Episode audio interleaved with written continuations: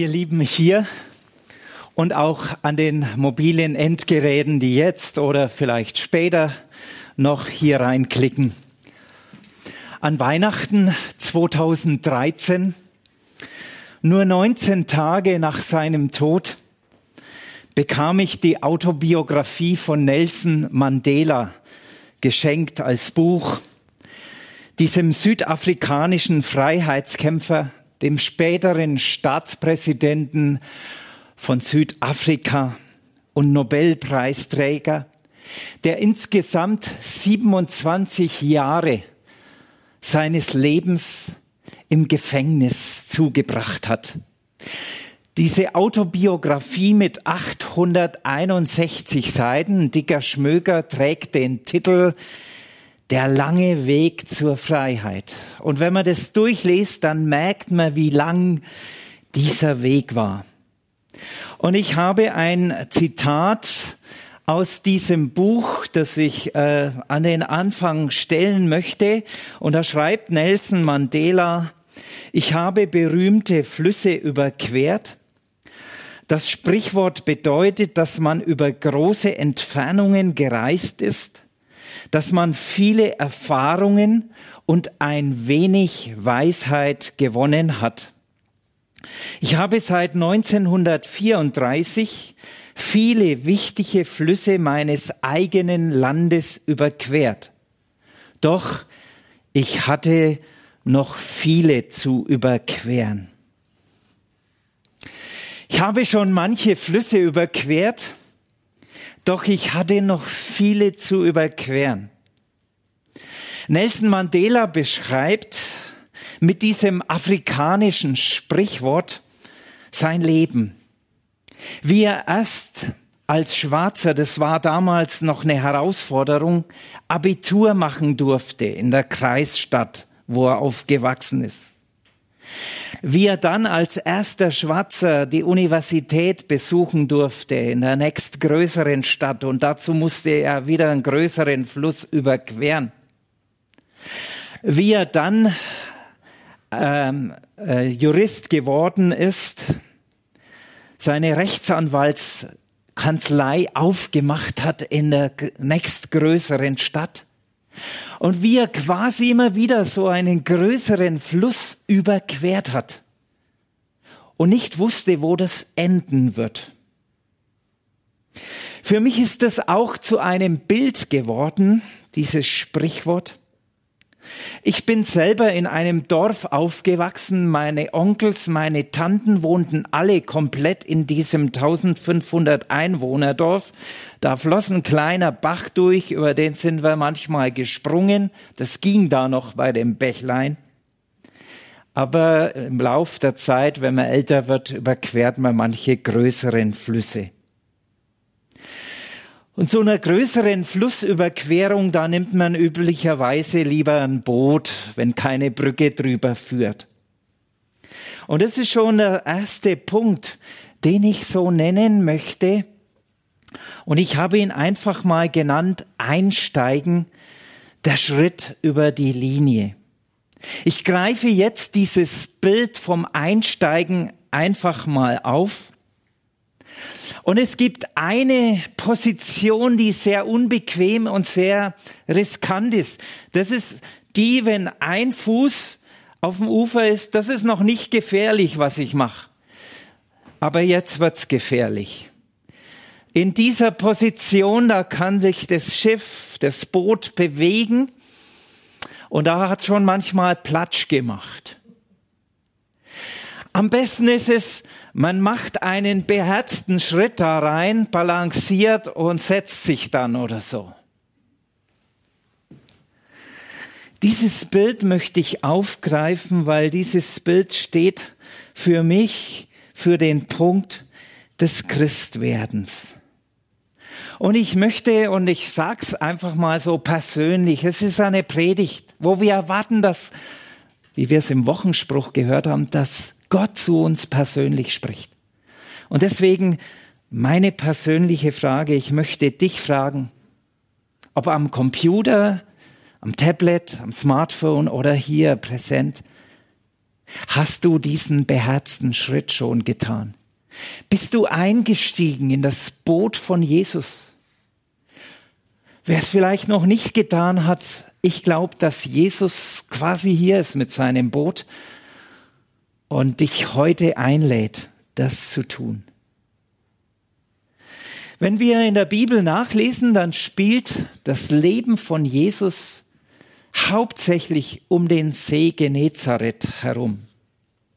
Und er ist öfter mit seinen Jüngern auch buchstäblich Boot gefahren. Und ich werde dann gleich eine Geschichte aufgreifen, wo es genau darum geht. Die Jünger, das waren ja solche, zwölf an der Zahl, die sich entschlossen haben, mit Jesus in dieses Boot zu steigen, ihr Leben auf Gedeih und Verderb dem Jesus anzuvertrauen. Und jetzt komme ich zu der Geschichte, auf die ich heute eingehen möchte. Die steht in Matthäus 14, die Verse 22 bis 36. Ich lese sie uns. Sofort danach schickte Jesus seine Jünger zum Boot zurück und befahl ihnen, ans andere Ufer überzusetzen, während er die Menschen nach Hause entließ. Dann stieg er allein in die Berge hinauf, um dort zu beten. Als es dunkel wurde, war er immer noch allein dort oben. Währenddessen hatte sich das Boot weit vom Ufer entfernt und war in schweren Seegang geraten. Denn ein starker Wind war aufgekommen. Gegen drei Uhr morgens kam Jesus über das Wasser zu ihnen. Als ihn die Jünger sahen, schrien sie entsetzt, denn sie hielten ihn für einen Geist. Doch Jesus sprach sie sogleich an, es ist gut, sagte er, ich bin es. Habt keine Angst. Da rief Petrus ihm zu, Herr, wenn du es wirklich bist, befiehl mir, auf dem Wasser zu dir zu kommen.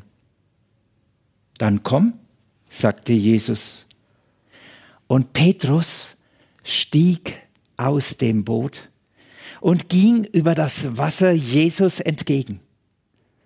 Als er sich aber umsah und die hohen Wellen erblickte, bekam er Angst und bekam, begann zu sinken.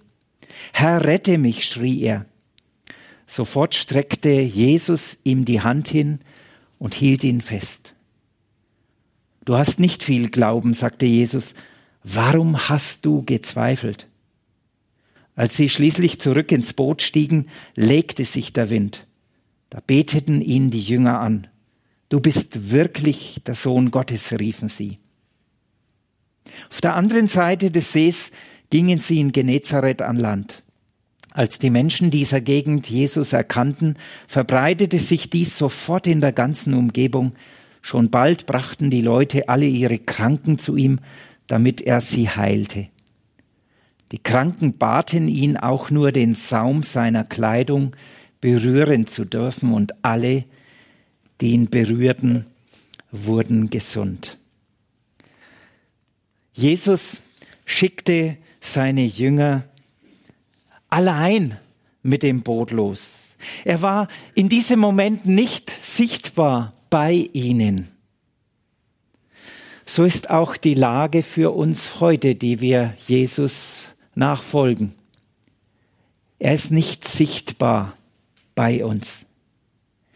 Er schickt uns in unseren Beruf, in unsere Arbeit, in unsere Verwandtschaft, in unsere Familie, sonst wohin und wir sind allein unterwegs. Und manchmal geraten wir in stürmische Gewässer, im Bild gesprochen. In der Markus-Parallele steht, dass Jesus, der auf dem Berg oben war, er sah die Jünger, als sie in Schwierigkeiten, in Seenot gerieten. Übrigens, damals, zur Zeit Jesu, konnten nur wenige Menschen schwimmen. Wahrscheinlich auch nicht alle Jünger. Und nicht schwimmen zu können und in stürmischer See unterwegs zu sein, das ist schon nicht ohne.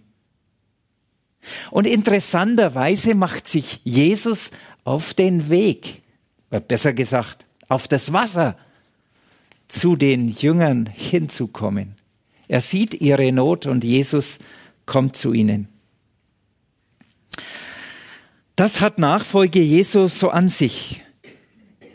Jesus ruft Menschen auf, ihm zu folgen, und keiner weiß, was da auf ihn zukommen wird oder auf sie und wie das Ganze enden wird, was einem unterwegs begegnen wird. Die Jünger damals zum Beispiel, die hatten einmal nichts zu essen und 5000 Leute waren da und Jesus sagt zu den Jüngern, gebt ihr jetzt ihnen zu essen. Das hatten sie nicht geahnt mit Nachfolge, dass das sowas bedeutet. Ein andermal waren Jünger, zehn Jünger damit beschäftigt, einen Dämon auszutreiben bei einem besessenen Menschen. Und sie waren nicht erfolgreich. Das ahnten sie auch nicht, dass sie das tun sollten. Jetzt waren sie unterwegs auf dem Wasser und gerieten in Seenot. Und dann kommt Jesus auf dem Wasser zu ihnen. Und ihr müsst euch vorstellen, der Petrus, der ist jetzt schön da im Boot. Und Jesus kommt so auf dem Wasser auf ihn zugelaufen. Und Petrus erkennt, es ist Jesus und sagt, Jesus, wenn du es bist, dann befiehl mir auf dem Wasser zu dir zu kommen. Und Jesus sagt, komm.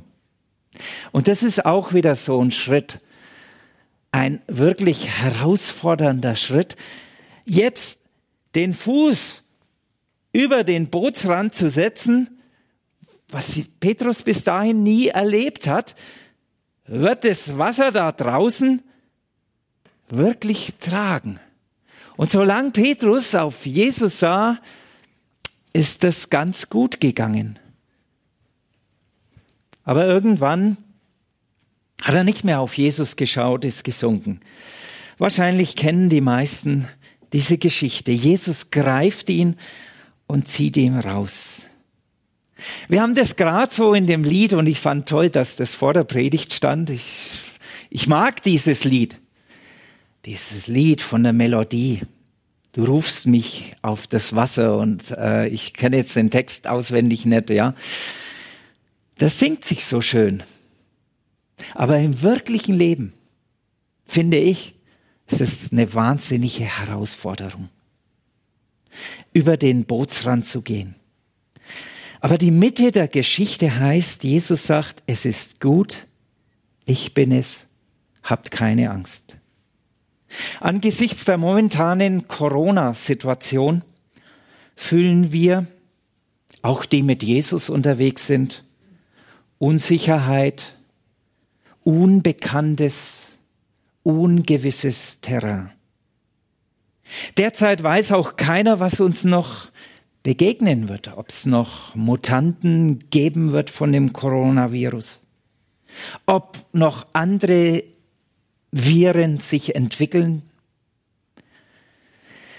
Wir hoffen natürlich, dass der Impfstoff und die Medizin, die entwickelt wird, die Forscher entwickeln, dass sie greifen wird und dass es hoffentlich anders wird aber sicher wissen wir es nicht.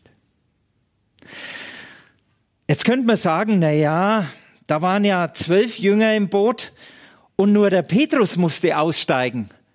Die anderen hatte ja Jesus nicht herausbefohlen, aufs Ungewisse loszugehen. Das wäre jetzt die total, totale Übertragung auf alles, aber das will ja diese Geschichte nicht sagen. Ich glaube, dass der Sinngehalt der ist, dass Jesus seine Jünger hier und dort, manche mehr, manche weniger, aber immer wieder in die Ungewissheit hinausruft. Wir haben das so gern, besonders wir Deutschen. Das ist ja unser höchster Wert, Sicherheit. Wir haben Sicherheit gern und Berechenbarkeit. Aber Jesus, der möchte unser Vertrauen. Wir haben dort äh, ja, wenn ich von mir persönlich sagen darf, ich habe das öfter erlebt. Zum Beispiel habe ich ein Jahr in den USA studiert. Wir waren schon verheiratet. Wir hatten so den Eindruck, wir sollten dies machen im Auftrag von Jesu, nochmal dazulernen. Und als wir losgezogen sind und aufgebrochen, wir hatten noch keine Wohnung, aber wir hatten zwei Kinder im Schlepptau, zwei kleine. Wir hatten auch nicht ein Gehalt für diese Zeit. Wir lebten ein Stück weit von Ersparnissen. Wir, wir wussten nicht genau, was auf uns zukommen wird. Und so könnte ich manche Begebenheiten erzählen. Oder als wir vor nun eineinhalb Jahren gerufen wurden, nochmal umzuziehen, mit 61,5 Jahren, so kurz vor der Rente, hatte ich mir auch nicht gedacht, dass das nochmal auf mich zukommt. Und doch, glaube ich, sind es so wichtige Punkte, dass wir den Schritt hinaus ins Ungewisse machen. Denn dort, wo wir stehen und wo wir uns momentan bewegen, das wissen wir, da haben wir vielleicht auch ein Stück Sicherheit gewonnen. Aber Jesus schickt uns manchmal dorthin, wo wir nicht wissen, wie es genau werden wird. Vielleicht ruft auch dich heraus. Heraus aus dem Gewohnten. Vielleicht solltest du eine Sache mal zum Abschluss bringen, die immer noch halb fertig rumliegt. Vielleicht ist es dran, dein Erbe zu regeln oder eine Patientenverfügung zu machen. Vielleicht solltest du dein riesiges Haus verkleinern und in zwei Wohnungen teilen oder in eine kleinere Wohnung umziehen. Vielleicht solltest du zu jemand hingehen und dich entschuldigen. Und du weißt nicht, ob die Entschuldigung angenommen wird, wenn du den Schritt ins Ungewisse machst. Vielleicht sagt Gott, lass los, Groll und Bitterkeit und das, was dir von der Vergangenheit anhängt. Vielleicht sagt Gott, lad doch mal deinen ausländischen Nachbarn oder ausländischen Arbeitskollegen mit seiner Familie ein und verlass das gewohnte deutsche Umfeld und lass dich mal ganz auf ihn oder sie ein. Ich glaube, es gibt viele Punkte, wo Jesus uns herausfordert.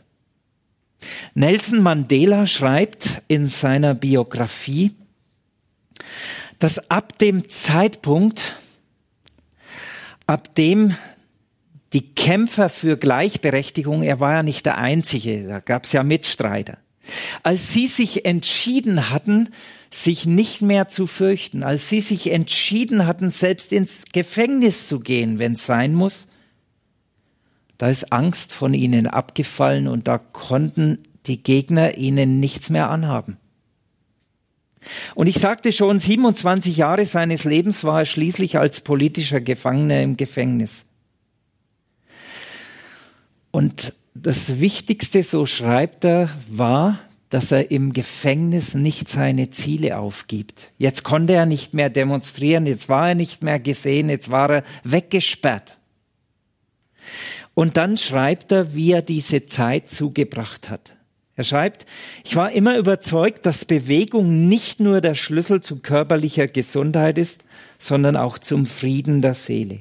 Ich merkte, dass ich in gutem körperlichen Zustand besser arbeiten und klarer denken konnte, und deshalb wurde Bewegung zu einem unabänderlichen Bestandteil meines Lebens. Im Gefängnis war es unbedingt notwendig, dass man ein Ventil für Frustration hatte. Sogar auf der Insel, das war die Gefangeneninsel Robben Island, das strengste Gefängnis in Südafrika, versuchte ich mein altes Training fortzuführen. Dauerlauf und Muskelübungen von Montag bis Donnerstag, dann drei Tage Pause, von montags bis donnerstags lief ich in meiner Zelle morgens 45 Minuten auf der Strecke. 45 Minuten. Ohne dass mich irgendjemand, außer vielleicht Gott sieht, ja. Außerdem machte ich 100 Liegestütze auf den Fingerspitzen, 50 tiefe Kniebeugen und noch verschiedene andere Freiübungen. Mandela hat das große Ziel im Blick gehabt und hat gesagt, ich will mich nicht von diesem Ziel Freiheit für die schwarze Bevölkerung und Gleichberechtigung, von diesem Ziel lasse ich mich durch nichts und niemand, auch nicht im Gefängnis, abbringen. Und ich muss echt den Hut ziehen vor solchen Menschen, die so konsequent sind. Diese Disziplin, die ist auch von Christen gefordert. Übrigens, das englische Wort für Jünger heißt Disciple. Da steckt das Wort Disziplin drin. Sich disziplinieren, trainieren. Das hat Nelson Mandela gemacht. Ich möchte noch den äh, dritten Punkt erwähnen. Das ist das Ankommen am anderen Ufer. In dieser Erzählung, die ich gerade gelesen habe, in dieser Geschichte, die auch im Johannesevangelium nachzulesen ist, da heißt es in der Parallele, und schon war das Boot am Ufer angekommen oder nach Luther Übersetzung, und sogleich war das Boot am Land, wohin sie fahren wollten. Das Boot hat das Ziel erreicht. Hier im Matthäusevangelium wird berichtet, dass als Jesus ans andere Ufer kam bei Genezareth, dass sofort wieder die Menge der Kranken zu ihm gebracht wurde und er sollte sie heilen.